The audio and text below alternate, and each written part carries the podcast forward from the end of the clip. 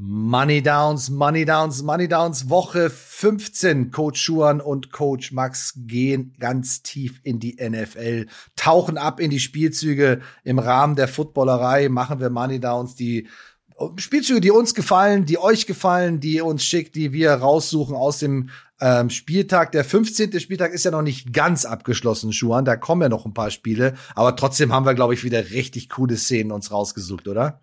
Ja, ist auch eine einmalige Sache. Ne? Die, die Saison noch nicht mal, also der Spieltag noch nicht mal beendet und wir müssen jetzt schon loslegen, aber äh, das ist nun mal das äh, Coronavirus und ähm, ist interessant zu sehen, wie es die NFL auch darauf reagiert. Könnte man auch einen Podcast drüber machen, äh, was da so hinter den Kulissen läuft. Aber ja, wir müssen ran. Es ist jetzt die Zeit und Dienstag wollen wir es fertig machen, also let's go die Community wartet schon. Du hast vollkommen recht. Die warten schon, ne, schauen schon mit den Hufen, wann kommt Money Downs?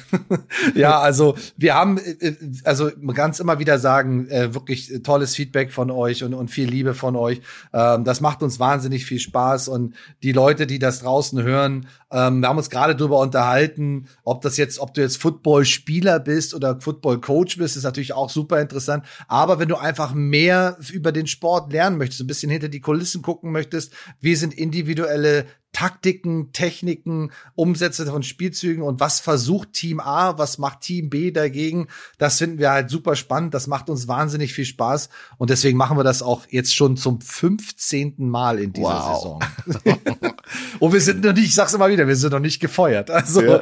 irgendwas scheinen wir richtig zu machen. Ja, macht wirklich wahnsinnig viel Spaß. Also steigen wir direkt ein. Ähm, wir müssen ein bisschen zurückspringen und zwar zum Thursday Night Football Game. Die Kansas City Chiefs gegen die Los Angeles Chargers. Wer das Spiel nicht gesehen hat, sollte sich das auf jeden Fall noch mal angucken. Am besten irgendwie noch mal im, im Game Pass kann man sich in der, die, allein die Highlights reichen nicht. Also man muss da schon diese Condensed Version, diese 40 Minuten gucken oder vielleicht sogar komplett Real Life. War es war wirklich ein, wirklich ein klasse Spiel. Hat wirklich wahnsinnig Spaß gemacht.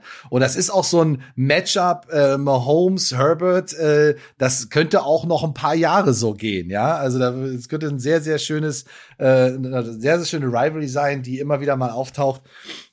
Also da freue ich mich extrem drauf. Und da war auch äh, in, in diesem Spiel ähm, einige Situationen, besonders äh, wenn die Chargers den Ball hatten, sind sie sehr, sehr häufig haben sie den vierten Versuch ausgespielt. Ja, ich glaube, die ersten vier Versuche, die sie ausgespielt haben, haben sie nicht konvertieren können. Also ein großes Lob an die Kansas City Chiefs Defense, die das also wirklich verhindert hat.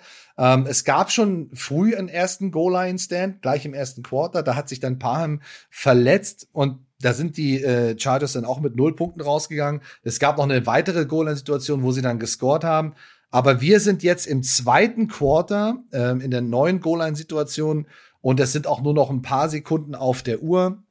Äh, Keenan Allen hat gerade beim dritten und sechs ein First Down gefangen. Es sind noch so 20 Sekunden auf der Uhr und die Chargers haben ja effektiv vier Spielzüge, um den Ball noch in die Endzone zu bringen. Es steht allerdings schon 14 zu 10 für die Chargers. Also sie sind schon vier Punkte vorne, haben auch noch alle drei Timeouts. Beide Teams haben noch alle drei Timeouts.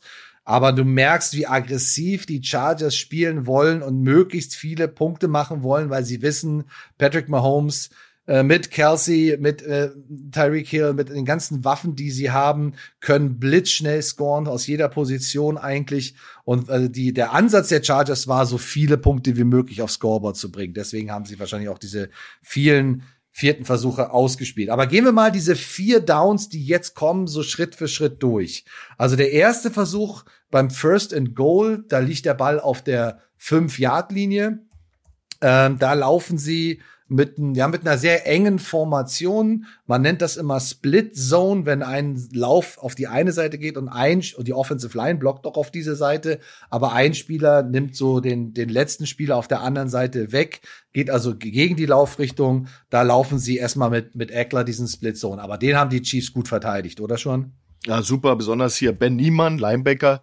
Äh, der, der macht, haben wir schon mal drüber gesprochen, dieses Inside-Out Alley der, der, der scraped, das nennt man, wenn Linebacker zum Runplay sozusagen den Flow des Runningbacks liest und dann äh, macht er einen super Tackle und das war also, äh, ja, das war ein Ausrufezeichen, dass also über uns rüberlaufen werdet ihr hier nicht. Und ähm, das war aber ein Signal für Dinge, die dann kamen. Äh, definitiv, aber die Entscheidung mit 20 Sekunden auf der Uhr jetzt erstmal zu laufen an der 5 Yard Line ist ja legitim, weil du hast drei Timeouts. Also du kannst erstmal mit dem Lauf gucken, vielleicht kommst du ein bisschen näher ran, auch an die Endzone. Vielleicht bricht er auch durch und du machst gleich den Touchdown. Aber selbst wenn er es nicht schafft, ist nicht schlimm. Nimmst du ein Timeout, hast immer noch zwei Timeouts und äh, nimmst jetzt auch nicht so viel Zeit von der Uhr. Das heißt, äh, fünf Sekunden sind genau draufgegangen dafür und es ist Zweiter und Goal. Jetzt haben sie ja auch ein paar Yards damit gemacht, also so zweieinhalb Yards weiter vorne sind sie jetzt beim zweiten Versuch. Second and Goal, 15 Sekunden auf der Uhr. Ähm, du hast äh, drei Receiver auf der rechten Seite, ein Receiver mit Mike Williams auf der linken Seite und einer der Receiver ist Jerry Cook, der Titan, der ist erst auf der mittleren Position, geht dann aber noch mal in Motion und wird dann die sogenannte Nummer drei, also der dritte Receiver. Und dann kommt äh, so ein, ja, wir nennen das immer Pick Play, wenn sich so zwei Receiver kreuzen und der äh, Nummer zwei Receiver zum Beispiel versucht, den Gegenspieler von den Nummer drei Receiver so daran zu hindern, den idealen Winkel zu laufen. Jetzt ist das natürlich ein ganz schmaler Grad. Also wenn der aktiv in den reinrennt und den wirklich blockt, dann ist das eine Strafe. Ja, dann ist das eine Pass Interference äh, von der Offense. Aber äh, wenn er, sag ich mal, eine Passroute läuft und die geht zufällig in diesen Laufweg des Verteidigers rein, so definieren wir das in der Offense schon, ähm, dann ist es äh, tatsächlich also auch eine Auslegungssache, ob das dann der Strafe gewertet wird. Also du darfst nicht aktiv in den Verteidiger reinlaufen, aber du kannst nicht, du darfst natürlich eine Passroute laufen. Das ist ja mhm. vollkommen in Ordnung. Und das macht ähm, äh, Keelan Allen in dem Moment wirklich sehr, sehr gut. Ja, positioniert sich, nimmt seinen Verteidiger sozusagen mit, aber nimmt halt auch den Verteidiger von Jared äh, Cook weg. Aber was ist bei dem Down schiefgelaufen? Ja, also du hast es gut erkannt. Ähm, du hast eben ähm, die Chargers in so einer normalen äh, Man-to-Man-Situation durch die Motion kreieren natürlich die äh, Entschuldigung, die Chiefs in einer normalen Man-Position und du kriegst natürlich durch die Motion, die die Chargers machen, wieder so eine Art kompresste Stack-Situation zwischen Cook und Keenan Allen und das ist natürlich dann eine Verteilungssache. Die, die, die Cornerbacks oder die Defensive Backs der, der Chiefs, die bouncen das nach innen. Ja, die bouncen, die gibt bestimmt einen Call für. Und dann macht Keenan Allen das richtig gut. Ich find's unmoralisch, aber rennt da so eine Stop Route, äh, macht einen, einen, dicken Hintern, damit der nicht vorbei kann, der Defender ja, von ja. Cook und da ist Cook komplett frei und da das muss ein Touchdown sein, der der der Herbert kriegt so ein bisschen Druck, muss so sidearmen so ein bisschen den Ball und dadurch wird er ein bisschen hoch äh, vielleicht, aber grundsätzlich muss das ein Touchdown sein. Cook droppt diesen Ball, lässt den Ball fallen. Ich glaube, der Defender wäre zu spät äh, dran gewesen. Wenn das ein klarer Catch ist, ist das auch ein Touchdown, weil Jared Cook ist ja auch jetzt nicht einer von der kleinen Sorte. Den wirst du so schnell nicht runterkriegen. Und ähm, eigentlich vom, vom äh, Execution, wie man den Spielzug ausführt, super gemacht, haben eben den, den Vorteil daraus gezogen, dass das eine nackte Man-Coverage ist, keinerlei Calls. Und du hast gesehen, wie Kansas City damit struggelte und da war der Mann frei, das war der Moment der, der Wahrheit und da konnten sie leider nicht abliefern. Ja, das war also auch noch mit einer kleinen wir nennen das mal eine kleine Run-Action, war das schon so ein bisschen angesetzt. Und Sörensen, der mit der 49, auf den kommen wir sowieso gleich noch mal zu sprechen, der kommt auch so von der Edge und äh, rennt aber hinter Eckler im ersten Moment her und löst sich dann erst wieder Richtung Justin Herbert.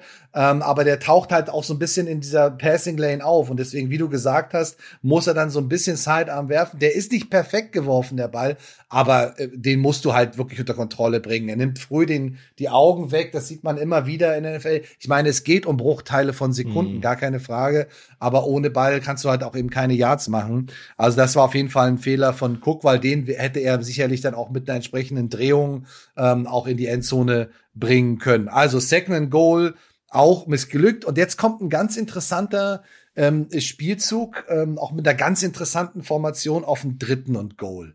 Ja, der Ball liegt also immer noch so auf der zwei, zweieinhalb Yard Linie und ähm, Justin Herbert steht in äh, empty, also er ist allein, hat keinen Running Back um sich herum auf der linken Seite hast du Mike Williams auf einer 1 zu 1 Situation mit dem Cornerback. Das ist sozusagen seine, eine seiner drei Optionen. Der läuft eine Fade-Route in die Endzone Und ich meine, wir kennen alle Mike Williams, der ist ja auch ein ziemlicher, hat einen ziemlichen Rahmen, ziemlichen Frame, wie man sagt. Das heißt, wenn du den den Ball hoch anspielst, dann kann der natürlich auch äh, so ein Jumpball auch für sich entscheiden, so ein 50-50-Ball für sich entscheiden. Ähm, also eine valide Option, für die sich aber Herbert im ersten Moment nicht entscheidet, hätte er aber nehmen können. Auf der rechten Seite haben wir eine sehr interessante Formation. Wir reden ja oft über die Bunch-Formation mit drei Receivern. Und wenn jetzt aber hinter dieser Bunch-Formation ziemlich tief noch ein vierter Spieler spielt, dann sind die so in so einer Raute, dann nennt man das, dann ist es so eine sogenannte Diamond-Formation. Und die ist auch relativ weit draußen. Und da ähm, wird ein, haben wir auch schon ein paar Mal gesehen, den Spielzug, der wird äh, oft in solchen Situationen gespielt, so ein, so ein, so ein Screen-Setup gemacht. Das heißt, Eckler ist der vierte Mann, der hinten steht und hat praktisch drei Blocker vor sich. Ja, und da kann er sozusagen auch diesen kurzen Pass auf äh, Eckler schmeißen, hat seine drei Vorblocker und sie rechnen dann damit, dass sie dann diese zwei, zweieinhalb Yards mitmachen. Aber der Spielzug hat noch eine dritte Option und diese Option für den, für Justin Herbert, für den Quarterback ist, der sogenannte Quarterback Draw über der mit über die Mitte. Der also kriegt den Ball, kann gucken, ob er den nach links wirft, kann gucken, dass er nach rechts wirft oder kann selber durch die Mitte nach vorne laufen. Schuan, warum entscheidet er sich nicht für Mike Williams? Warum entscheidet er sich nicht für Eckler? Warum entscheidet er sich dafür, den Draw durch die Mitte selber zu laufen? Grundsätzlich ist da die Defense in, in einem wahnsinnigen Zugzwang. Also Erstmal ist das die aus der Kategorie empty, wie wir ja schon gesagt haben. Das heißt, du hast keinen Running Back im Backfield. Jetzt musst du, jetzt musst du die Defense adjusten. Du musst eben immer probieren, ein, ein Nummernverhältnis zu kriegen, was dir, äh, was, was, also wir sagen immer, du möchtest drei mit vier covern, du möchtest vier mit fünf covern. Das ist eigentlich so die Idee dahinter. Und das äh, macht aber die Box, also da, wo die O-Line und die, die, die schweren Jungs sind, das macht die light, das macht sie äh, leicht. Da werden viel wenig Leute sein. In diesem Fall äh, treibt es sogar Kansas City noch weiter. Sie spielen mit wir nennen das zwei, vier, four Eye Techniques, vier Eye Techniques. Das muss ich erklären. Also das ist im B-Gap.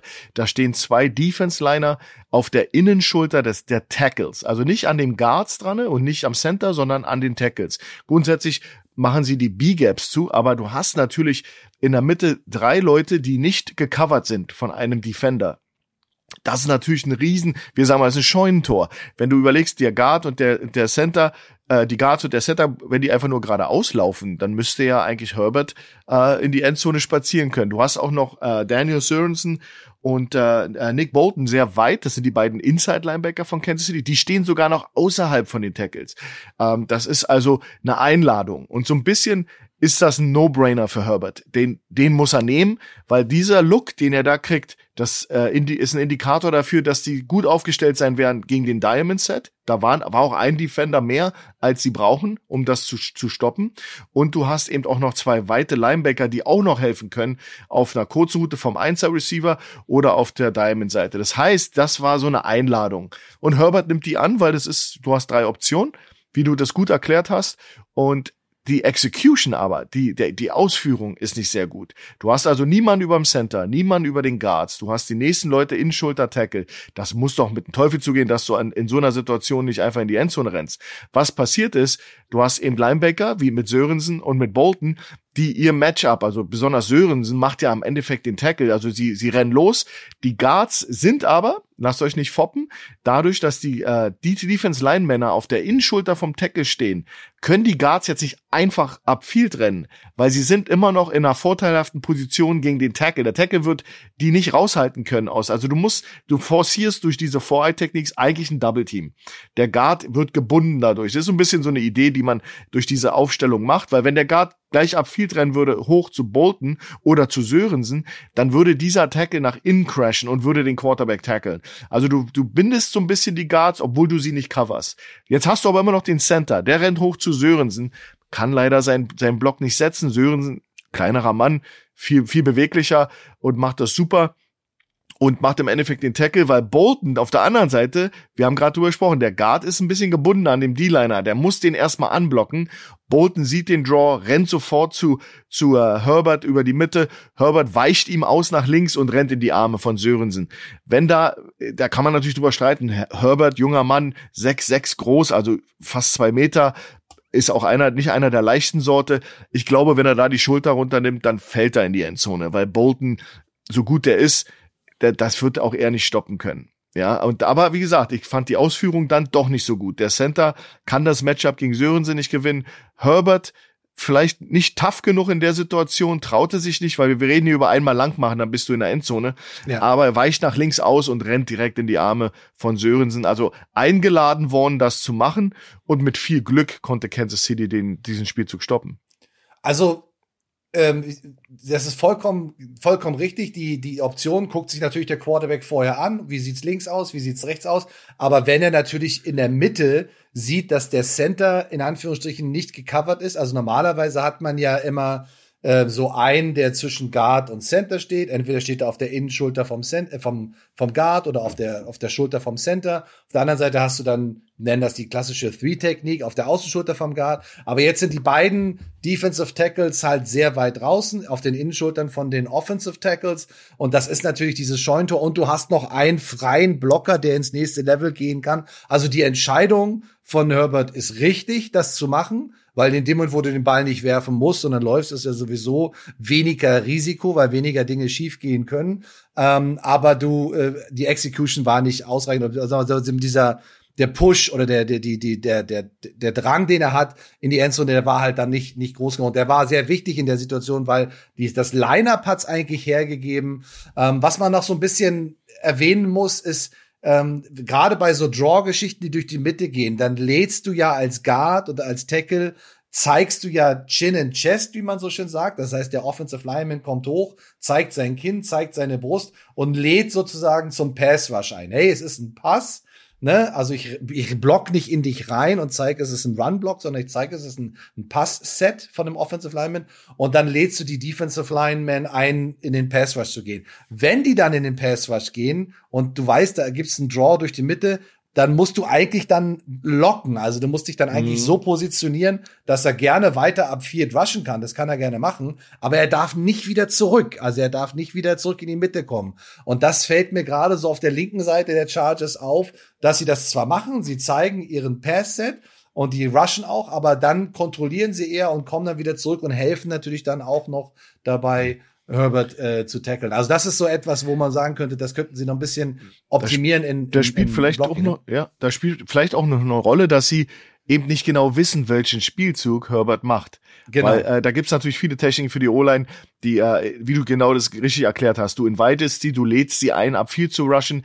Und wenn alle wissen, es ist ein Draw, dann ist natürlich auch eine Reaktion des O-Liners, wenn der D-Liner stoppt und zurückkommt, dann attackierst du den. Richtig. Und dann drivest du ihn vorbei an dem Run. In ja. dem Fall sieht es aber ganz so aus, als wenn die O-Line die, die, die, die laden die ein, machen sehr softe äh, äh Kickbacks, sind sehr soft und dann in dem Moment, wo die D-Liner, da schlagen ja mehr als, als nur Sörensen ein, auch bei, ja. bei, bei Herbert. Genau. In dem Moment, wo die D-Liner äh, rerouten und zurückgehen, bleiben alle stehen und gucken zu. Ja. Das ja heißt, du, ich glaube, da, da beißt sich so ein bisschen die Katze in den Schwanz. Man weiß nicht genau, was Herbert jetzt da hinten macht.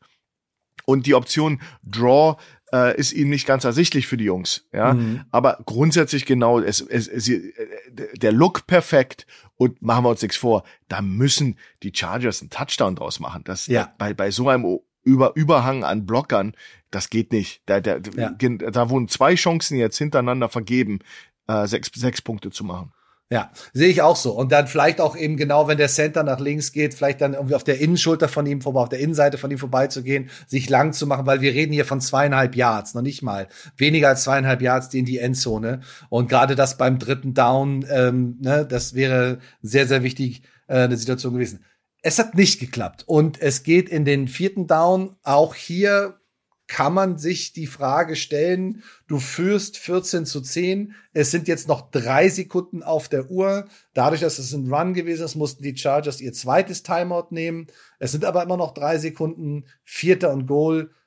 Nimmt man jetzt nicht vielleicht doch lieber die drei Punkte mit und geht mit 17 zu 10 in Führung? Oder, wie die Chargers es machen, entscheidet man sich dafür, dann ähm, das Ganze auszuspielen. Wir sind inzwischen, der Ball liegt ein bisschen jenseits der Ein-Yard-Linie. Also es gibt natürlich eine Menge Spielzüge, die du spielen kannst, auch von der Ein-Yard-Linie. Ähm, die Erfolgschance erhöht sich natürlich in dem Moment, wo du in so einer Situation bist. Okay, die Chargers entscheiden sich dafür, wir gehen. Ja, wir gehen, wir spielen den aus. Wir wollen jetzt auf 21 Punkte gehen. Wir wollen jetzt nicht irgendwie nur sieben Punkte führen, sondern wir wollen die elf Punkte haben. Und deswegen äh, spielen sie es aus. Sie haben jetzt äh, eine Trips, also drei Receiver auf der rechten Seite, die relativ eng zusammenstehen, aber nicht so nah an der Linie. Ja, und es ist auch eine sehr interessante ähm, Kombination, die sie da daraus spielen, weil beide äußeren Receiver nehmen auch einen sogenannten Outside Release, also drehen ihre Verteidiger so ein bisschen nach außen. Und Keenan Allen, der die Nummer drei ist, läuft dann unten drunter. Ja, eigentlich sollte er dann so eine Arrow-Route oder eine Out-Route laufen, so eine Speed-Out-Route laufen aber die muss ja eigentlich auch in die Endzone gehen. Also wenigstens so tief sein, dass in dem Moment, wo er den Ball fängt, er schon den Touchdown hat. Er läuft den, quasi auf der Ein-Yard-Linie. Und äh, Matthew, der, der, der Honey Badger, äh, steht zwar relativ tief, ziemlich weit tief in der Endzone, aber der lauert natürlich da drauf und wartet nur darauf, dass das Ding kommt. Ähm, dazu kommt, dass jetzt auch wieder ähm, Sörensen äh, da auftaucht auf der, auf der Edge. Und äh, in dem Moment, wo Herbert zu Keenan Allen werfen möchte, er genau in der Passing Lane ist und diesen Ball deflected. Aber ich glaube, selbst wenn der Ball vorbeigegangen wäre, Juan, der Honey Badger war ready, um Keenan Allen aus der Endzone rauszuhalten, oder? Ich glaube auch, das war, also für, für so ein Crucial Money Down war das ein bisschen ähm, aus der Kategorie, na machen wir, was wir immer machen. Ähm, übrigens, der Headcoach von der, der, der Headcoach der Chargers wird auch, wurde auch sehr kritisiert dafür, Brandon Staley, dass er so aggressiv in den vierten Downs geht. Wir hatten Anfang des, des Spiels, äh, glaube ich, 0 und 4 bei der Conversion von, von Fourth Downs. Also äh, für mich geht das in eine ganz falsche Richtung, aber gut, das ist ja meine subjektive Meinung. Aber für mich geht es in die ganz falsche Richtung. Du hast jetzt ultra aggressive Coaches, die einfach auf Teufel komm raus immer gehen. Äh, das siehst du auch bei, bei Baltimore, die ja. nach unserem Empfinden hier zwei Siege oder wenigstens die Chance auf einen Sieg äh, durch eine Overtime vielleicht noch äh, ähm, vergeben haben. Und äh, die Chargers, der, der Head Coach musste sich erklären. Das waren, also da habe ich äh, mehrere Interviews mir angeschaut und er hatte erzählt, dass das um die Identität der Chargers, die Fans werden das irgendwann lieben, dieses äh, Do or Die, äh, das ist so sein, sein Mantra, das will er machen. Okay, viel Glück für den Mann, der macht ja grundsätzlich einen super Job, der Brandon Staley, aber da, das finde ich so ein bisschen Kamikaze-Football und, und auch, du darfst auch nicht vergessen, gegen wen du spielst. Du spielst gegen die Kansas City Chiefs. Das ist nicht irgendein genau. dahergelaufenes Footballteam. Äh, das ist ein Team, das kann auch Football spielen. Und ich fand dann eben auch die, dann, dann, dann, dann so eine Spielzugauswahl zu haben, weil das war immer nach demselben Konzept. Irgendjemand äh, gepickt, jemand anderen und in die Flat. Das durchschauen natürlich die, die Superteams. Spätestens, wenn du es einmal gespielt hast, wenn du Glück hast, äh, dauert es einen Spielzug. An, ansonsten in der NFL sehen die es an der Formation, was du vorhast. Und dann kann das auch ganz anders enden. Aber ich fand so vor der Halbzeit, ähm, nenn mich oldschool, ich hätte auf alle Fälle die drei Punkte mitgenommen, wäre mit einem positiven Gefühl in die Halbzeit gegangen. Das ist ja auch immer eine Momentum-Switch. Du, äh, du hast die großen Kansas City Chiefs, äh, hast du, hast du nochmal gescored vor der Halbzeit. Was glaubst du, was das für einen mentalen Unterschied in der Mannschaft macht, wenn du so in die Kabine gehst oder jetzt mit vier Versuchen, du hast eine Chance vergeben und gehst jetzt in die Halbzeit. Da ist die Stimmung ganz anders. Also das ist, das sind Faktoren, wo ich schon glaube, dass der Head Coach da auf alle Fälle auch auf so eine Sachen achten muss und nicht so ein Kamikaze-Football spielen soll, weil es gibt schon Gründe, warum es bestimmte Regeln im Football gibt. Da, und wie gesagt, viele dieser neu, diese neuen Coaches sagen immer Oldschool. Es gibt ja auch den Coach, der nie puntet, der nie, der nie kickt, ja, der immer Onside ja, genau. Das ist ja mhm. immer so eine, so eine neue Schule, die äh, hat ja auch eine Berechtigung. Ohne, ohne so eine Jungs würde ja Football auch, auch langweilig sein. Aber man muss dazu sagen, es gibt Regeln im Football, es gibt bestimmte Dinge, die du machst, äh, weil die dir die Chance geben, äh, erfolgreich zu sein. Und da geht es nicht immer nur um Analytics, da geht es auch um mentale äh, State of Mind der Mannschaft. Da geht es um Momentum Swings und Shifts. Das sind das sind Faktoren, die in meiner langen Karriere einen Riesenfaktor spielten. Das ist in derselben Kategorie wie Field Position. Das ist, hat, hat genauso damit zu tun. Und die Chargers, um das zu beenden, sind mit Herbert stark genug gewesen, um das, also wenn es ein Team ist, was weiß, das ist die letzte Chance, die wir in diesem Spiel haben, nochmal so nah ranzukommen. Dann ist das wieder eine, eine situationsbedingte Entscheidung, da gehst du dann vielleicht dafür. Aber die Chargers waren, sind gut genug, nochmal in so eine Situation. Das war nicht das erste Mal im Spiel, dass sie an der Goal-Line waren. Und das ist, was ich nicht verstehe. Es ist doch keine Do-or-Die-Situation. Es ist eine gut, viel gut Situation. Fühl dich gut, geh in die Kabine und, und du hast drei Punkte nochmal gemacht und bist ein Touchdown voraus. Bin ich hundertprozentig bei dir. Also sehe ich, sehe ich ganz genauso. Ähm, du hast wirklich ein tolles Konzept auch auf dem dritten Down gespielt, hast viele Optionen. Okay, hat nicht geklappt. Der Gegner hat dich gestoppt. Respektier das, nimm die drei Punkte, geh in die Halbzeit. Du siehst auch, wie die Chiefs das feiern. Also Sorensen, der ja auch schon in der Kritik stand in diesem Jahr, äh, hat da wirklich ein tolles Play gemacht mit der Deflection. Das ganze Team feiert ihn. Die gehen mit einem super Hype in die, in die, in die Enzo, also in die, in die Halbzeit, in die Kabinen. Und äh, das Momentum ist voll auf deren Seite. Ähm, es gibt noch einen weiteren Faktor. Also, wenn du jetzt zum Beispiel sagst, alles klar, du bist in der Goal-Line-Situation und du hast den Ball wirklich an der Ein-Yard-Linie, ähm, dann kannst du ja sagen, okay, alles klar, ich spiele das aus, das, das Down. Auch wenn ich das nicht mache, dann gebe ich ja dem gegnerischen Angriff den Ball an der Ein-Yard-Linie. Und dann mit dem Rücken zur Wand müssen sie ja da erstmal wieder rauskommen. Wenn sie das, wenn sie keinen First Down machen und panten, habe ich durch Feldposition den Ball meistens an der Mittellinie oder sogar schon in der gegnerischen Hälfte. Wir reden aber hier davon, dass nur noch drei Sekunden zu spielen sind. Das heißt, das Team kommt gar nicht mehr an den Ball. Insofern ist diese Argumentation, also wenn man das jetzt auf den das First Quarter äh, geht, dann kann man das machen. Okay, das ist also legitim, das ist nicht falsch. Und ich mag auch diese aggressive Spielweise. Ich finde das gut, mir gefällt das.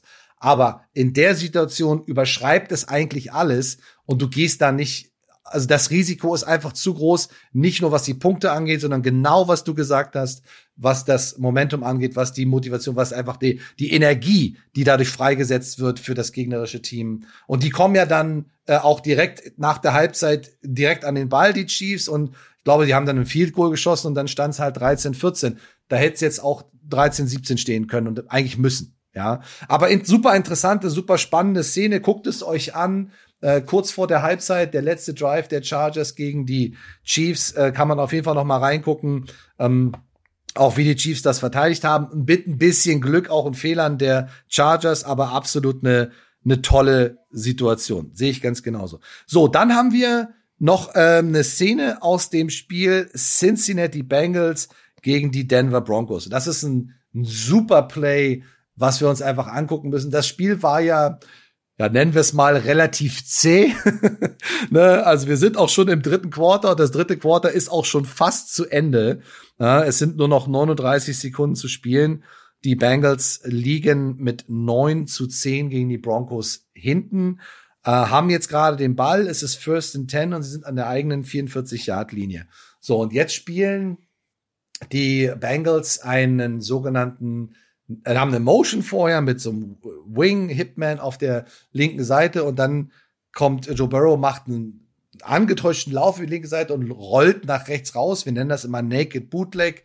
Und dann ist ja Normalfall, Schuhan, da musst du mich auch korrigieren, also Normalfall ähm, reduzierst du ja das das Spiel, komplette, die komplette Spielbreite eher so auf die Hälfte, manchmal sogar auf ein Drittel, weil da, wo der Quarterback rausrollt, da ist die Action, da passiert was. Aber was machen die Bengals hier bitte für ein Mega-Play, dass sie komplett dieser Regel widersprechen und auch die Broncos, die starke Broncos Defense komplett auf dem falschen Fuß erwischen? Genau, das ist aus der Kategorie Bootleg oder Naked Bootleg. Das ist, hast du super erklärt, halbes Feld wird, also zwei Drittel des Feldes werden attackiert. Das ist so der Gedankengang in der Defense. Aber natürlich in diesem Package ist, gibt's auch immer noch den Bootleg Throwback. Also das ist sozusagen ein angetäuschter Bootleg, wo der Ball dann zur anderen Seite des Feldes diese vakante, das vakante Drittel attackiert wird. Und das ist genau das, was hier passiert. Du hast ähm, die äh, Denver Broncos mit relativ äh, Quick-Personal auf dem Feld. Also du hast da, ich würde es mal jetzt eine, eine 2-4 nennen, also zwei, zwei klassische D-Liner, vier Linebacker auf dem Feld, also und, und gar keine schlechten Jungs und fünf Defensive Backs, also in Nickel. Das ist ziemlich quick, ziemlich schnell, was sie an Personal da haben.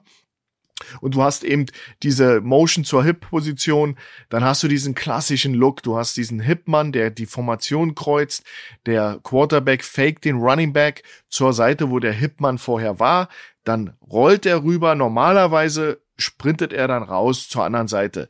Hier sehen wir sehr, sehr schön, wie Burrow nur einen Half Roll macht. Also der, er, er zeigt es an, das sind ja alle super Schauspieler, er mhm. zeigt diesen Bootleg an und bleibt aber plötzlich stehen. Das könnt ihr schön sehen auf dem Film, wie er zwei, drei Schritte in die Richtung macht, äh, wo, wo er normalerweise hinlaufen würde, zu, zu den über, über, überladenen Dritteln, wo die Receiver alle hinrennen und bleibt stehen.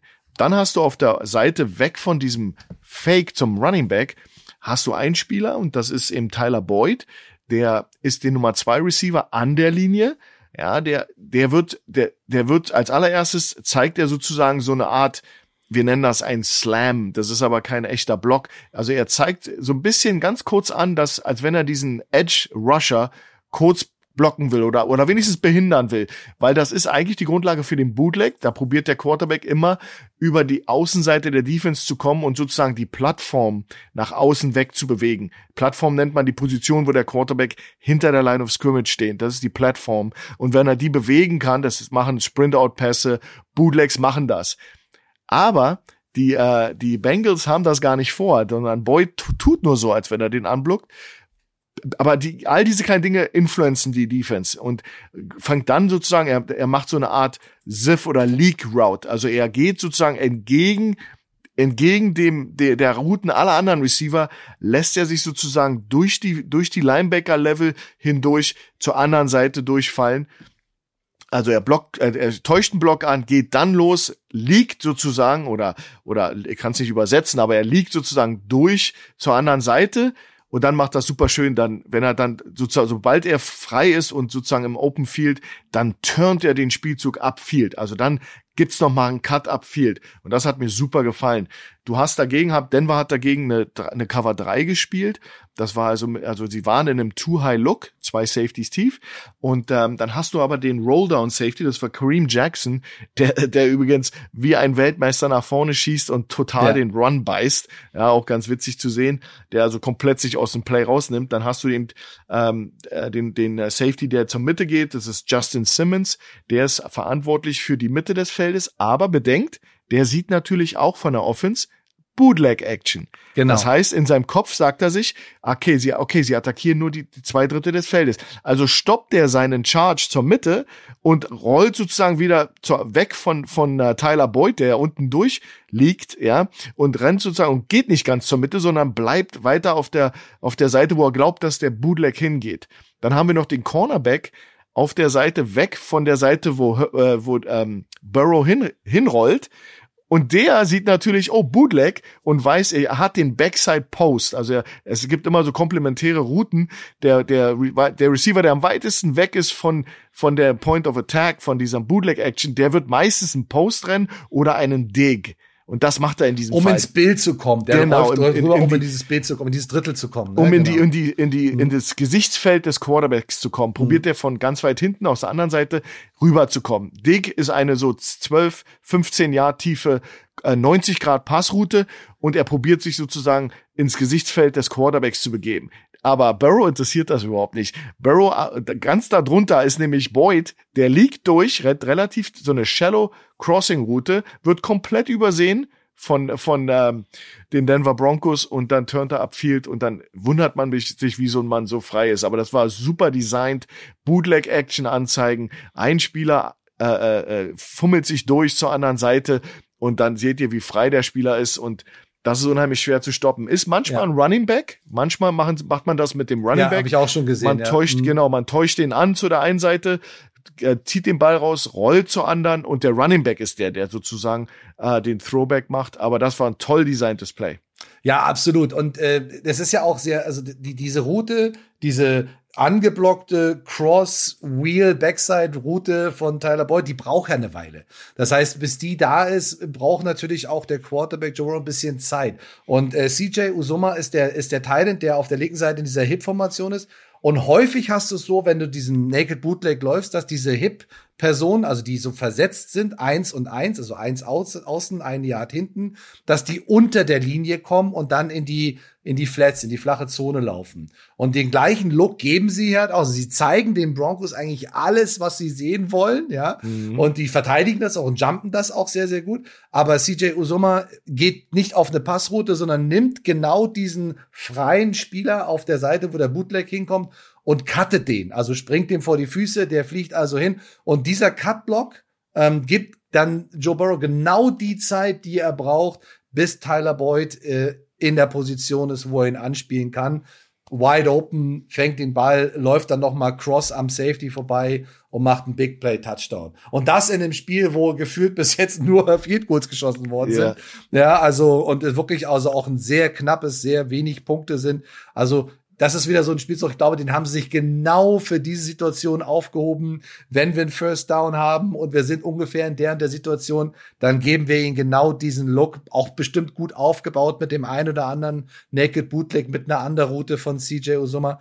Und dann machst du genau dieses Play und guckst halt auch an, wie reagiert die Defense vorher beim normalen Bootleg, läuft der Cornerback äh, wirklich mit und der Backside Receiver ist ja ist ja Jamar Chase, also ist jetzt auch ein wichtiger Spieler, den den musst du halt auch spielen, ja, den musst du den musst du mitlaufen. Und deswegen fehlt halt genau diese, dieser Schutz auf der, auf der Backside. Also, Mega Play solltet ihr euch auf jeden Fall angucken. Drittes Quarter, knapp 40 Sekunden zu spielen. Cincinnati Bengals am Ball. Schönes Play, ähm, guckt euch das an. Da könnt wir auf jeden Fall, kann man eine Menge draus lernen, draus sehen. Und vor allen Dingen sieht man immer, ja, okay, diese, diese Naked Bootlegs kommen ja sehr, sehr häufig in der NFL vor, aber wie kannst du da wieder einen Baustein draufsetzen? Wie kannst du da drauf wieder aufbauen? Ja, also es geht immer um äh, etwas, was die Offense macht. Und dann findet die Defense eine Antwort, dann muss die Offense wieder eine Antwort auf die Antwort finden. Und diese Bausteine bauen sich immer wieder nach oben auf und das machen sie wirklich ganz, ganz, ganz hervorragend. Und wie gesagt, das ist äh, schön anzusehen, wenn dann mal wirklich in der NFL ein Receiver oder ein Spieler richtig offen ist. Ja, und mm. das nicht, weil jetzt irgendeiner einen extremen Fehler gemacht hat, sondern weil es wirklich top designed ist und äh, aufgebaut ist. Ähm, dann haben wir ähm, eine Frage bekommen, Schuan. Ich glaube von Sören. Ne? Sören hat uns eine Frage gestellt und die ist sehr interessant. Da haben wir vorhin auch ein bisschen drüber diskutiert. Erzähl mal, was, was Sören von uns wissen möchte. Ja, Sören, ähm, erstmal schöne Grüße an die Bulldogs. Ja, Sören ist, äh, hat sich das Arizona-Detroit-Spiel rausgesucht und hat gesagt, okay, beim Spielstand, nachdem ähm, Arizona ähm, ähm, gescored hat, waren sie 15 Punkte hinten im vierten Quarter, vier Minuten und 40 noch zu spielen. Ja, das war ähm, ein Touchdown, den Arizona gemacht hat und waren dann 15 Punkte hinten, hinten. Und dann war die Frage von ihm, warum gehen sie in dem Moment für zwei Punkte? Ja, da kann man natürlich, das kann man hinterfragen. Man kann natürlich sagen, okay, das ist ja noch weit, weit weg vom Ausgleich. Und ähm, was hat da die Cardinals getrieben, da für zwei Punkte zu gehen? Hat uns auch, wir haben uns dann ähm, damit beschäftigt und das ist, da, da treffen auch Philosophien aufeinander. Also mit 15 Punkten hinten um euch das zu erklären, wenn du sozusagen die Two-Point-Conversion ähm, erfolgreich äh, machst, dann hast du, bist du nochmal zwei Scores hinten. Das sind dann äh, ähm, ähm, 13 Punkte, die du hinten bist. Dann kannst du mit zwei Scores und einem extra Punkt kannst du das Spiel gewinnen. Ja, das war so vielleicht der Gedankengang, den sie hatten, wenn meine Mathematik stimmt. Aber ja, ist richtig. Am, ja. am Ende des mhm. Tages haben sie äh, etwas gemacht, was übrigens sehr in Mode im Moment ist in der NFL. Also das ist jetzt äh, dieser Gedankengang, in dem Fall jetzt hier ist es ins Extreme getrieben worden, weil sie ja noch noch, äh, das war ja da, sie müssen ja noch zweimal scoren. Äh, viele Teams führen diesen Gedankengang auf, wenn sie sozusagen scoren und einen Score hinter sind. Dann sagen sie sich, okay, ich möchte jetzt in diesem Try meine Two-Point-Conversion probieren und wenn die erfolgreich ist, dann wäre mein nächster Kick, wenn ich ausgleiche, nämlich mein Sieg. Also die wollen sozusagen alles, was du machst, du verschiebst die Two-Point-Conversion nicht ans Ende des Spiels, um zu gewinnen. Wenn ein Team sagt, wir wollen dieses Spiel unbedingt gewinnen, Beispiel Baltimore, ja, mhm. dann kannst du in dem, in dem Anschluss-Touchdown, der dich noch nicht ausgeglichen hat mit dem Gegner, aber du bist rangekommen an den Gegner für einen Score, kannst du diesen, diese Two-Point-Conversion dahin verschieben. Und wenn du erfolgreich bist, dann brauchst du nur noch kicken und bist erfolgreich und hast den Sieg. Oder du musst sowieso dann für zwei gehen, falls du es nicht schaffst. Genau, wollte ich gerade sagen. Wenn du das nämlich nicht schaffst, dann bist du acht Punkte hinten. Also es geht um die Situation. Jetzt nehmen wir jetzt ein Beispiel. Team A führt mit 28 zu 14 gegen Team B. Und Team B macht jetzt einen Touchdown. So, der steht also jetzt 28 zu 20. Jetzt kann Team B überlegen, alles klar, ich mache jetzt einen extra Punkt, dann bin ich sieben Punkte hinten. Aber wir sehen immer wieder, dass diese Teams dann sagen, nee, wir wollen auf Sieg spielen. Das heißt, wir machen jetzt eine Two-Point-Conversion, sind dann, wenn, wenn es uns gelingt, sind wir auf sechs Punkte dran, also 28, 22 wie du gerade super erklärt hast, wenn ich dann den nächsten Touchdown mache, kann ich mit einem Kick das Spiel gewinnen und habe nicht den vollen Druck auf diese Two-Point-Conversion um zu gewinnen. Ja, also ich will von vornherein 15 Punkte machen. Die Entscheidung treffe ich nicht am Ende, die treffe ich schon viel, viel früher. Äh, wenn ich es aber nicht mache, bin ich immer noch acht Punkte hinten und kann dann mit einem Touchdown und einer Two-Point-Conversion immer noch ausgleichen. Also das ist der Gedankengang. Ähm, jetzt sind in der Situation sind die Cardinals aber mit dem Score zu dem Zeitpunkt 15 Punkte also nach dem Touchdown sind sie 15 Punkte und müssen jetzt eine Entscheidung treffen. Normalerweise würde man sagen, okay, dann schießt man jetzt ein Field Goal, also einen Extrapunkt, dann hast du noch 14 Punkte und dann kommt diese Situation da. Also unser Gedankenbank war jetzt, dass man sagt, okay, diese Entscheidung, die man normalerweise erst bei, bei 14 Punkten trifft, was wir gerade besprochen haben, ist schon einfach ein Spiel, also ein Touchdown vorher passiert, wobei es natürlich bei vier Minuten auf der Uhr relativ unwahrscheinlich ist, dass sie es noch schaffen. Aber man kann auf jeden Fall so ein bisschen erklären, wie es dazu kommt meine persönliche Philosophie ist für eine Two-Point-Conversion, ich spiele sie erst dann, wenn ich sie wirklich brauche. Also äh, auch wenn ich jetzt in einem Spiel gehe und ich mache einen Touchdown mit meiner Offense und wir verschießen den Extrapunkt und es steht 6-0 und wir schaffen es noch einen zweiten Touchdown zu machen und es steht 12-0, dann mache ich keine Two-Point-Conversion, sondern ich schieße den Extrapunkt dann, habe dann diese 13 Punkte und guck einfach, wie das Spiel sich entwickelt. Es kann natürlich sein, dass mir der Punkt am Ende fehlt, aber es kann auch sein, dass der, wenn ich die Two-Point-Conversion probiere und sie funktioniert nicht, dass ich dann nur zwölf Punkte habe und dass mir der Punkt dann am Ende des Tages fehlt. Also ich bin immer ein Fan davon, erst am, am Ende zusammenzurechnen, zusammenzurechnen und genau diese Dinge zu machen. Oder wie siehst du das schon? Genau, das ist ja, da, da hat, glaube ich, jeder von uns seine eigene Philosophie. Ich bin da sehr, wir sind da sehr ähnlich äh, deiner Philosophie. Also wir folgen dem Steve Spurrier-Konzept. Der hat das mal, glaube ich, der hat das erste Mal gesagt, dass er immer nur im vierten Quarter schaut auf diese, es gibt ja so eine Liste, so eine Analytics-Liste, wo dann dir gesagt wird, geh für zwei oder kicke den Ball. Äh, die ist auch, auch nicht ganz äh, wasserfest, da muss man vorsichtig sein, sollte man sich als junger Coach schon mit beschäftigen. Sören hat das anscheinend getan, weil natürlich auf diesem Zettel steht bei äh, 15 Punkten hinten, kick, kick den Ball. ja, ähm, aber wie gesagt, es, es gibt diese Gedankengänge, das ist die New School, das sozusagen, ich finde das auch sehr reizvoll, wenn es dann wirklich, wenn du jetzt sozusagen bis auf einen Touchdown aufschließt, dann ist das sicherlich auch ein Thema für mich. Aber grundsätzlich wirst du mich äh, nicht sehen, dass ich für zwei gehe, bevor wir nicht im vierten Quarter sind. Also das ist äh, meine Philosophie. Äh, ich sammle die Punkte, die, die, die, äh, so, so viel ich kann. Jeder Kick ist wichtig, jeder Extrapunkt-Kick ist wichtig. Und genau was du sagst, am Ende ist die ganz fett und dann schauen wir mal, was brauchen wir, benötigen wir im vierten Quarter. Und dann habe ich ja ein Quarter Zeit, äh, für zwei zu gehen und ähm, äh, das aufzuholen. Aber das sind philosophische Fragen. Nichts ist falsch. Es gibt 100 Wege, im Football zu gewinnen. Aber diese Frage war eine sehr, sehr gute von Sören, weil genau das sollte man mal hinterfragen, weil das ist sehr untypisch gewesen. Das war, das wirst du nicht jedes Wochenende in der NFL oder woanders sehen, dass jemand äh, mit so weit hinter, hinterher sein dann für zwei geht. Hey, ich, ich stelle mal in den Raum, Vielleicht ging es ihnen gar nicht um Analytics oder so, vielleicht ging es ihnen einfach darum, so schnell wie viele, so schnell wie möglich Punkte Richtig. zu sammeln. Das genau. gibt's ja auch Teams, die sagen, äh, zwei ist mehr als eins. wir, sind so weit, wir sind so weit hinten, ja. Ja. wir sind so weit hinten, lass uns schnell Punkte sammeln. Also da, was der Antrieb war äh, für Cliff Kingsbury, dem Head Coach von Arizona, wissen wir nicht. Lief ja auch nicht ganz so gut in dem Spiel. Ähm, wenn du, wenn du dann genau. gegen die Detroit Lions in die, in die, überhaupt in die Situation kommst. Aber vielleicht um das Thema abzuschließen, weil ich habe das bei den Baltimore Ravens, glaube ich, gesehen gegen die ähm, Cleveland Browns. Das ist alles jetzt auch schon wieder eine Woche her. Es war jetzt nicht der Spieltag, sondern der Spieltag davor. Ähm, da waren sie 15 Punkte hinten. So, und dann haben sie einen Touchdown gemacht. Und da waren auch nicht mehr so viel Zeit auf der Uhr. Lass es mal noch ein paar Minuten sein im vierten Quarter. Und da sind sie dann für zwei gegangen. Und das ist ein Punkt, den ich ehrlich gesagt nicht verstehe, weil ähm, wenn du das schaffst, ja klar, dann sind es nur noch sieben Punkte, alles fein. Wenn du es aber nicht schaffst, dann sind es neun Punkte. Und neun Punkte bedeutet immer, dass du noch zweimal scoren musst. Also in so einer Situation, also korrigier mich bitte, aber in so einer Situation kickst du doch.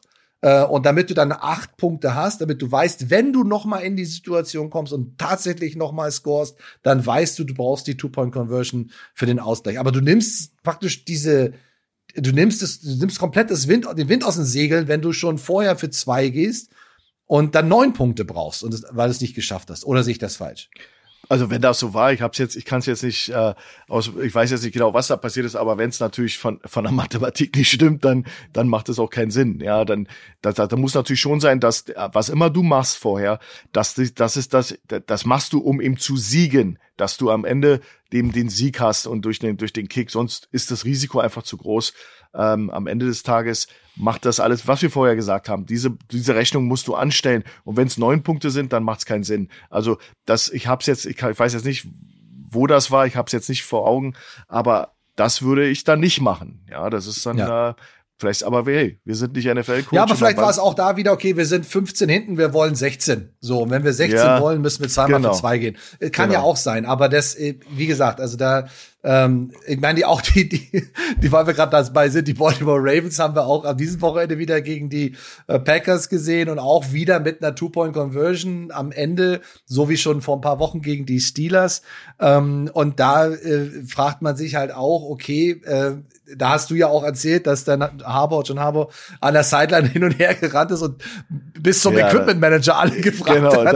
Wollen wir für zwei, eine, wollen wir für zwei? Da ist eine Welt zusammengebrochen für mich, weil wir versuchen euch natürlich darzustellen, äh, wie, wie hoch äh, organisiert die NFL ist und dann siehst du den Head Coach von Baltimore bei der wichtigsten Situation, äh, also wirklich jede Seele hat er sich geholt an der Seitenlinie. Ey, sollen wir für zwei gehen? Sollen wir für zwei gehen? Ist jetzt natürlich, ist jetzt natürlich äh, zugespitzt, aber am Ende ja. des Tages erwarte ich da schon ein bisschen mehr äh, Souveränität äh, und, und ähm, du musst jetzt nicht den Backup-Quarterback fragen, ob er jetzt dafür gehen würde oder irgendein Spieler, weil jeder Spieler wird dir sagen, geh, go geh dafür. It, go sind, ja, ich habe keine it. Verantwortung, go for it. Ja. Genau, das machen die ja, die Jungs ja alle. Das musst ja. du mit dem Coaching-Staff besprechen und das muss vorher klar sein da, da ist ein bisschen eine Welt für mich zusammengebrochen. Das, das sah ein bisschen wild aus. Der wirkte da nicht sehr überzeugt von seiner, von seiner Entscheidung und äh, die war es ja auch nicht. Also Huntley hat ja super gespielt. Er hat ja auch die beiden letzten Touchdowns gemacht. Er hat das auch richtig gut gemacht. Also muss man auch ganz wirklich sagen, ähm, toll, toll, wie er das, äh, wie er das Team da zurückgeführt hat. Ähm, und die, die Packers haben da auch wirklich gewackelt. Und ich glaube, du wolltest einfach auch dann in die, nicht in die Situation kommen, dass du in die Overtime gehst, dann mit dem äh, Aaron Rodgers. Ist ja auch alles okay. Aber ähm, ist die Frage, die man sich einfach stellen muss, ist der Spielzug, den sie dann gespielt haben, ja. äh, ist das dann der, ist das dann dein bester Spielzug? Ja, äh, den Mark Andrews, der sicherlich einer der Main Targets sein sollte in so einer Situation, keine Frage. Aber die Art und Weise, wie man ihn da ins Spiel bringt, äh, mit dieser kurzen Comeback-Route, ähm, ein bisschen, war ein bisschen, bisschen fraglich. Also muss ja. man, muss man sich wirklich überlegen. Aber das haben wir uns tatsächlich nicht rausgenommen, weil das äh, einfach jetzt nur im Rahmen dieser Frage von Sören so ein bisschen hochgekommen ist. Wir haben aber noch ein paar Szenen und zwar haben wir noch ein ganz cooles Spiel ähm, und zwar die New England Patriots gegen die Indianapolis Colts. Auch ein super Spiel, wo man auch sagt, okay, die äh, Patriots ja so als eins der heißesten Teams der NFL spielen jetzt äh, bei den Colts und die Colts ja, geben Vollgas, spielen auf allen Seiten des Balles ganz hervorragenden Football, spielen aggressive Defense, spielen gute Offense, konstruktive Offense und auch in den Special Teams sind sie sehr effektiv. Es steht bereits 0 zu 7, also 7 Punkte für die Colts, 0 für die Patriots. Und wir sind im ersten Quarter und es sind auch nur noch 21 Sekunden zu spielen, also ist gar nicht mehr so viel auf der Uhr. Und die Patriots sind am Ball, haben aber einen vierten Versuch und neun und müssen panten. Äh, Im Punt-Team steht unser deutscher Superstar Jakob Johnson als rechter Guard und der Punt wird geblockt und es sieht so ein bisschen danach aus, äh, als ob da im Blocking Assignment nicht alles richtig gelaufen ist. Schuan, klär uns doch mal auf, wenn man sich jetzt die Wiederholung oder auch diese Coaches Cam im Game Pass anguckt, klär uns doch mal auf, äh, was da, was die Patriots da in der Protection also in dem, in dem Schützen des Panthers, bis der Ball weg ist, was sie sich da überlegt haben, was sie da versucht haben. Ja, du hast natürlich ähm, ähm, ähm, eine Mannschaft wie die Indianapolis Colts, die natürlich auch super gecoacht sind. Und das ist so ein Beispiel dafür. Du hast da auf der Seite von Jakob hast du vier potenzielle Rusher, ein zwischen Jakob und dem Center. Das ist das A-Gap, da steht einer. Und dann hast du drei sehr weit aufgestellte Leute. Also Jakob selber ist, ist relativ frei und sein, sein eigentlich direkter Gegenspieler, weil wir sagen immer, die Up-Guard nach außen, Guard, Tackle und der Wing, ja, die müssen die Outside 3 blocken. Wenn wir nach dem Basis-Blocking-Scheme gehen, der ja heißt von deiner Nase blockst du alles nach außen zum, zum, zu deinem Partner, die Nase von deinem Partner sozusagen die Grenze und alles, jeder Mann, wir, die blocken sozusagen einen Mann in einer Zone. Das ist alles, alles Zone, Zone Protection. Jetzt haben wir aber in diesem Fall eben auf dieser Seite sehr, sehr weit aufgestellte äh, äh drei, drei Rusher und einem A-Gap. Auf der anderen Seite haben wir eine Stack-Situation. Da ist also Stack heißt, du hast auch ähm, ähm, drei Rusher auf der Seite und du hast aber einen Defensive Back, der sich direkt hinter einen dieser Spieler stellt. Das triggert etwas, weil die, die sind schwer zu blocken. Diese Stack-Position triggert in dem Call der Protection etwas. Sollte es auch, weil es passiert auch bei uns. Das ist äh, unheimlich schwer zu blocken, weil diese Stack-Position, also jemand steht direkt hinter einem anderen, der kann theoretisch, können die in verschiedenen Varianten rushen und kreuzen und tun und das ist eben unheimlich schwer zu, zu, äh, zu, zu äh, blocken. Jetzt sehen wir, dass der Personal Protector, das ist der Mann, der in, im zweiten Level hinter Jakob steht, der gibt definitiv einen Call. Wir raten jetzt natürlich ein bisschen, weil wir sind natürlich nicht im Meetingraum der Patriots. Also äh, seht uns das nach, aber so ein bisschen wissen wir schon, was die machen. Und du siehst, dass der Personal Protector die Protection ändert. Also diese Protection wird jetzt, geht jetzt so ein bisschen wie eine Offensive Line, wenn die äh, Calls machen, um eine Defense zu stoppen. Jetzt siehst du das vom Tackle auf der weg von der Seite von Jakob, dass der die Tackle-Seite von Jakob äh, weg von Jakob und Jakobs Seite jetzt alle werden jetzt instruiert von dem Personal Protector, dass jeder nach rechts das Gap rechts blockt. Ja, für Jakob ändert sich nichts. Der hat ja sowieso von seiner, erinnert euch, von seiner Nase, er steht auf der rechten Seite, von seiner Nase nach außen ist also das rechte rechte imaginäre Gap zwischen ihm und dem nächsten Spieler. Das muss er, muss er schützen. Aber für die Jungs auf der anderen Seite ändert sich das natürlich komplett. Für sie wird von Outside Gap, jetzt wird die Protection zum Inside Gap. Und, dann sieht man sehr schön, wie die ganze Seite von links rüberarbeitet zu Jakobs Seite und alle pushen sozusagen rüber und der Personal Protector, der normalerweise, erinnert euch, wir haben über Pond Protection gesprochen, der hat normalerweise eins der A-Gaps zwischen Center und Guard, also zwischen Jakob und dem Snapper den, da ist er normalerweise äh, ähm, positioniert. Der geht jetzt nach außen und blockt ganz außen zwischen dem Wing und dem Tackle, der nach, nach rechts blockt, sein rechtes Gap protected. Diese Lücke nimmt er und dadurch nimmt er den Stack Defensive Back auf, diesen schnellen Rusher und macht das super. Die Problematik, die aber entsteht, ist, glaube ich, bei Jakob, und ich will mich da nicht zu weit raushängen, weil ich nicht genau weiß, was die Patriots äh, technikmäßig arbeiten. Aber eine Sache, die mir aufgefallen ist, was sie schon mal anders machen als viele andere Teams ist, sie haben ihre Beinstellung ist anders. Also die Patriots äh, also sehr verbreitet dieser Pro-Style-Punt ist, dass dein Innenfuß vorne ist und dein Außenfuß ist zurück. Die Patriots spielen das anders und machen einige Teams. Legitim, kann man machen. Ja, da gibt's verschiedene Philosophien. Und äh, Jakob steht jetzt mit seinem Außenfuß vorne und sein Innenfuß zum, zum Snapper hin, zum Center hin, ist nach hinten versetzt. Ist zum Beispiel ganz anders als wir das machen, ja, oder als manche andere Teams machen. So, wenn du jetzt weißt, aber Jakob hat den rechten Fuß vorne, aber muss das rechte Gap protecten, das ist tough. Das ist schwer, weil du musst jetzt erstmal ja. einen Schritt machen, um dein Recht, um deine Hüfte frei zu kriegen. Du musst jetzt den rechten Fuß nach hinten nehmen, um deinen Körper zu drehen zu deiner Bedrohung. Das ist ja dieser, und der steht auch noch weit. Der steht ja. über dem nächsten Partner von dir. Mhm. Und da, da, da wird's ein Problem. Also Jakob müsste jetzt so schnell wie möglich durch diesen White, White, White Alignment, dieses weite Aufstellen, muss, muss er so schnell wie möglich sich drehen, um sein Gap zu protecten. Jakob macht aber noch einen Kickslide gerade zurück, bevor er das macht. Und dieser kleine, kleine Schritt nach hinten raubt ihm genau diese Sekunde Zeit und dann probiert das noch, aber ein Mann, der vorwärts rennt und du bist, wir sagen immer, äh, wenn die Hüfte even ist mit deiner Hüfte, dann he's leaving. He's even, he's leaving. Also er war schon so weit ins Backfield penetriert, dass Jakob eigentlich nur noch seitlich ihn anschubsen kann, aber den Block wird er nicht verändern. Also das sind, ähm, sind also geänderter Blocking-Scheme fürs Punt-Team und vielleicht technisch nicht so, aber da, da will ich mich nicht so rauslehnen, weil Jakob wird ja instruiert, vielleicht ist das die Technik, die er machen muss. Ich würde es eben anders machen. Ich würde eben nach außen gleich arbeiten und nicht noch einen Kickslide nach hinten machen. Theoretisch könnte ja auch der, der im A-Gap steht, jetzt sozusagen loopen und bei ihm im B-Gap auftauchen. Deswegen geht man ja erstmal zurück, um sich dann das, das Rush-Team austoben zu lassen, bis sie sich für ein Gap committed haben. Und in das Gap, was dann meine Responsibility ist, das blocke ich dann. Ähm, das ist aber dann, wie gesagt, außen sehr schwer, wenn dein Outside Fuß vorne ist kann man natürlich machen, weil man muss man dann diesen Power Step in den Mann reinmachen.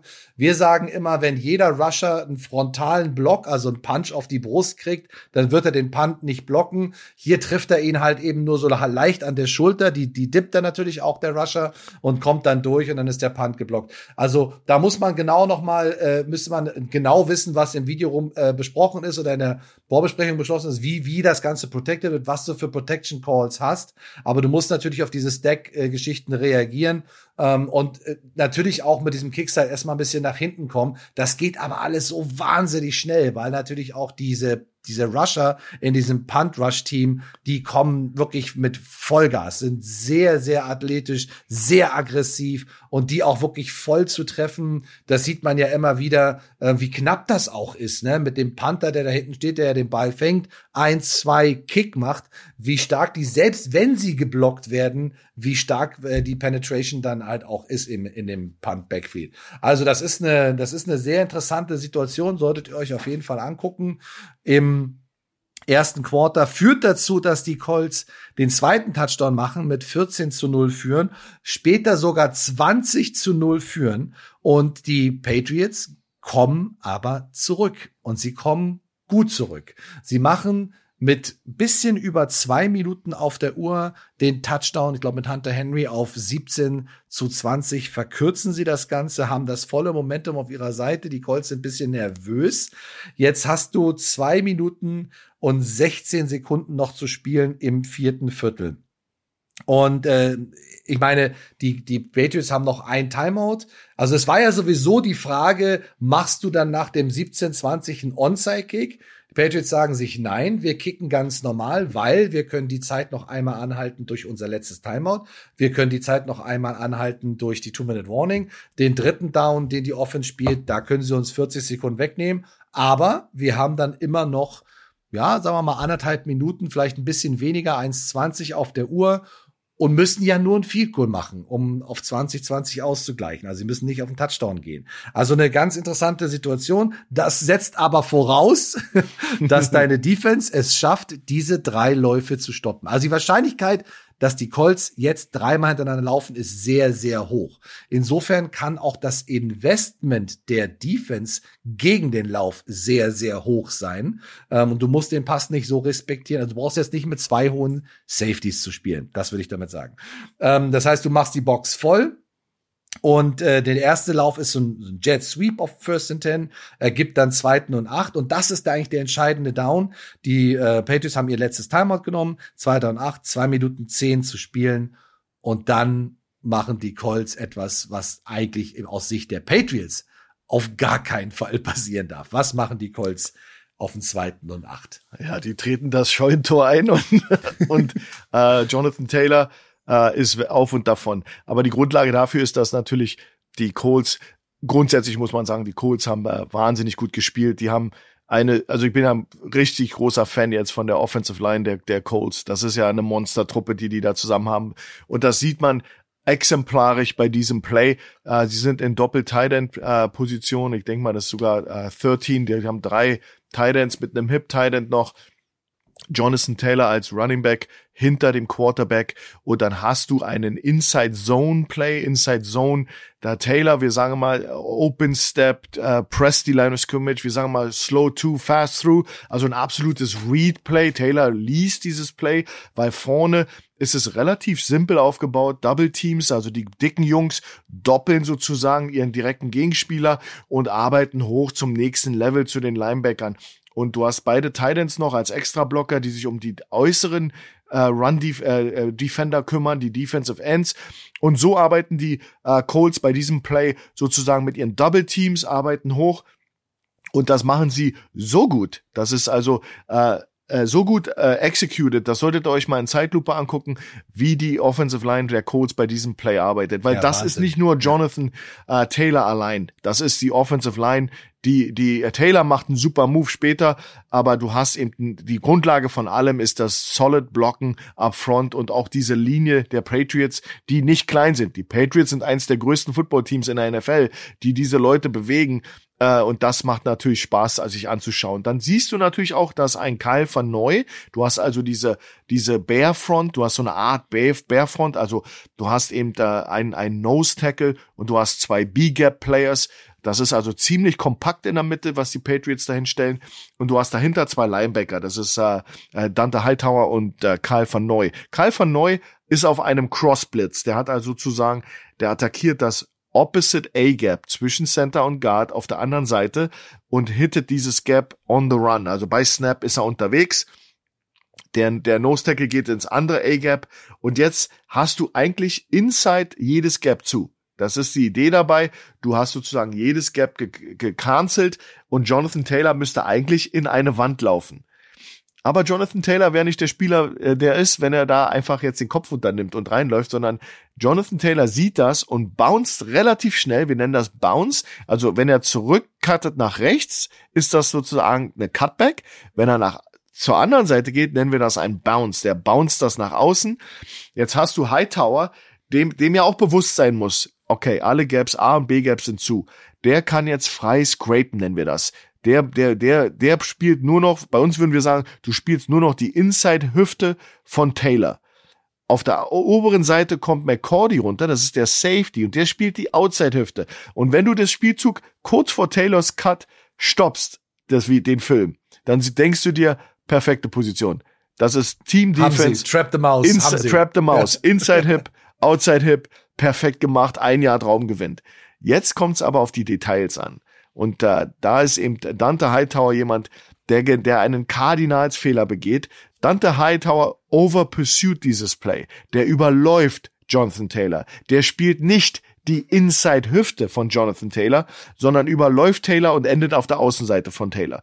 Jetzt hast du McCordy und ihn auf der Außenseite und keinen Spieler, der, der die Cutback nimmt von Taylor. Taylor sozusagen bounce nach außen, sieht die beiden Defender und lässt Hightower, der, der das von Hause aus schon overscraped, lässt ihn einfach in seinen Tracks stehen, cuttet unter ihn durch, wo er niemals lang dürfte. Cuttet unten durch unter, unter Hightower, lässt beide Defender außerhalb von sich. Der Rest ist Geschichte. Äh, Sieg.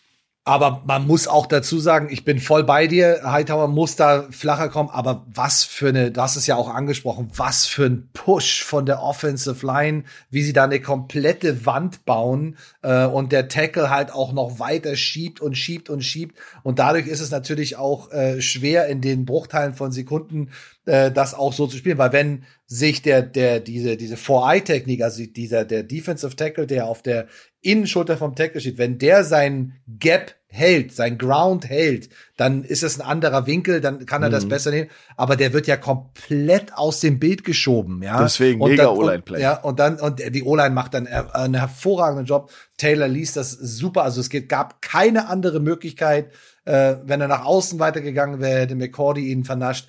Wenn geht er durch die Mitte, kriegt er das Sandwich, geht er nach innen und es war die einzige Lücke, die überhaupt da war. Äh, dann hat er eben das Big Play. Und jeder First Down beendet in Anführungsstrichen schon das Spiel, weil die Patriots zu dem Zeitpunkt dann die Zeit nicht mehr anhalten können, außer mit der Two-Minute-Warning, die direkt davor ist. Aber ein Touchdown ist natürlich der, die, die Höchststrafe, die dann in dem Fall passiert. Ähm, also in der Situation, wenn die Wahrscheinlichkeit so wahnsinnig hoch ist, dass Leute alle wissen, dass Leute, wie offen wir schon sagen, selbst der Equipment Manager vom anderen Team weiß, dass das Team, gegnerische Team laufen wird. Ähm, und du trotzdem es schaffst, dann die Yards zu machen, vielleicht sogar noch einen Touchdown zu machen.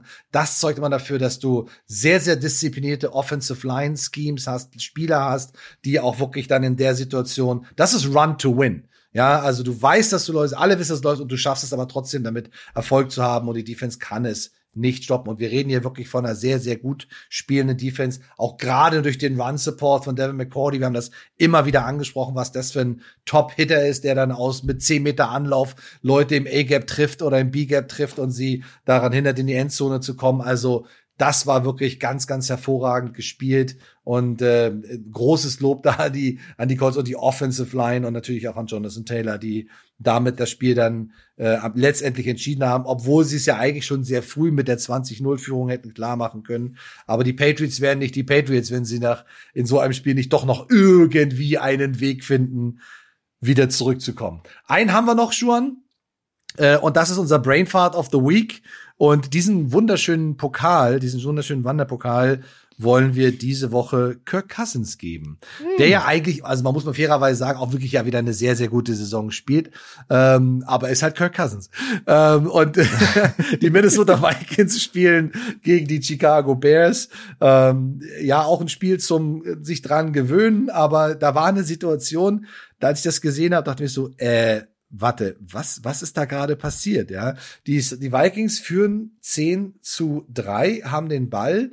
Es ist das zweite Quarter und es sind auch nur noch 46 Sekunden zu spielen. Also ist schon eine Situation, wo man sagt, okay, alles klar, da könnte man auch da warten, dass vielleicht der eine oder andere tiefe Ball kommt. Es ist Dritter und Neun und ähm, Kirk Cousins ist, geht, geht zurück, ist in, ist in der Pocket, hat auch mit einem Vier-Mann-Rush der Bears eigentlich auch eine ganz gute Protection, also steht eigentlich ganz in der, in der Pocket. Du hast auf der rechten Seite den äh, KJ Osborne, der so eine, so eine Square, 12 Yard Square in Route läuft, wahrscheinlich um den First Down markieren. Und die, die, die, die äh, Bears sind in Two High Safeties und der Safety auf der äh, rechten Seite reagiert hat auf diese, diese In-Route. Und von der linken Seite, das ist, sollte wahrscheinlich irgendwie auch der Plan sein, kommt äh, Justin Jefferson und soll wahrscheinlich dann dahinter gehen. Und es ist so ein High-Low-Read auf den Safety und dahinter. Das Problem ist, Justin Jefferson ist nicht da. Der liegt auf dem Boden, da kommen wir gleich zu. Aber äh, Kirk Cousins schmeißt den Ball einfach hoch und zwar sehr, sehr hoch. Sieht schon fast aus wie ein Punt so dass der Safety von der anderen Seite es schafft, da drunter zu laufen, den Ball zu intercepten. Und in dem Moment, wo er den Ball interceptet, ist also noch nicht mal, noch nicht mal ansatzweise, nicht auf fünf, nicht auf zehn, nicht auf 15, auch nicht auf 20 Yards Entfernung, kein Receiver von den Vikings zu sehen. Wie kann das denn passieren, Schuan? Ja, besonders wenn man bedenkt, dass äh, Cousins relativ komfortabel in der Pocket war. Man sieht sowas manchmal, wenn der Quarterback in the grasp ist, also wenn jemand an seinem Bein hängt oder so. Aber in dem Fall war Cousins eigentlich relativ clean.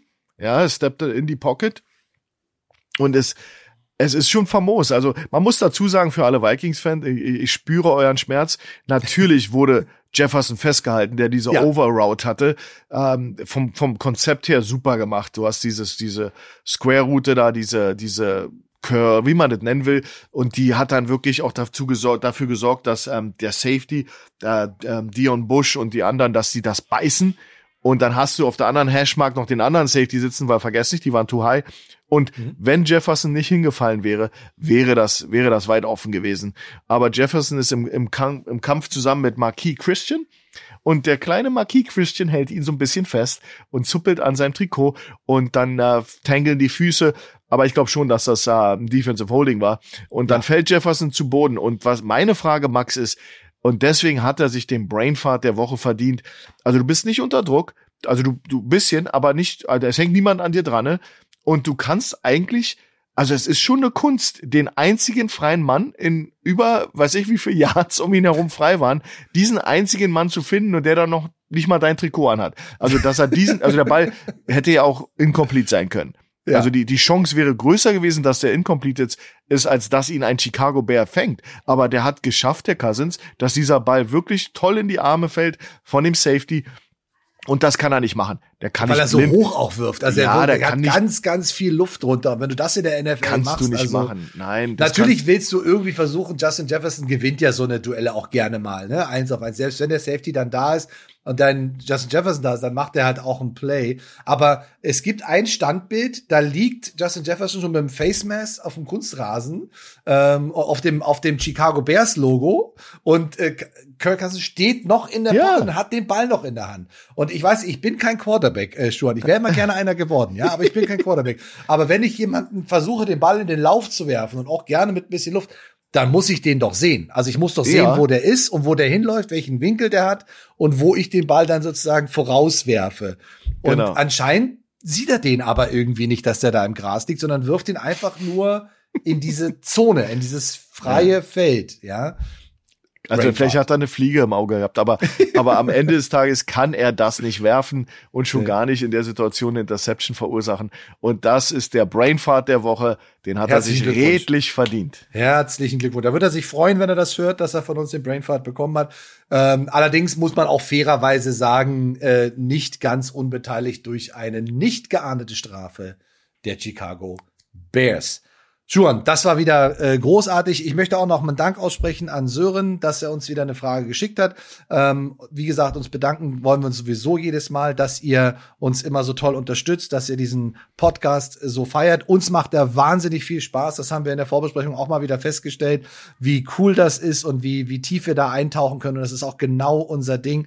Wir hoffen weiterhin, dass es euch gefällt. Äh, wir werden es auf jeden Fall noch bis zum Super Bowl durchziehen. So viel haben wir schon mal beschlossen, dass wir das noch für euch machen. Und äh, da werden wir uns natürlich auch, wenn die Spieler weniger werden, konzentrieren wir uns mehr auf einzelne Spiele und auf bestimmte Serien in den Spielen. Also das wird, glaube ich, noch mal richtig spannend und richtig interessant. Also freut euch auf die letzten Wochen der Regular Season, freut euch auf die Playoffs, freut euch auf den Super Bowl mit Money Downs, mit Coach Schuan und mit Coach Max im Rahmen der Footballerei und denkt immer daran, heute ist nicht alle Tage. Wir kommen wieder. Keine Frage. Macht's gut, ihr Lieben. Bis bald. Tschüss.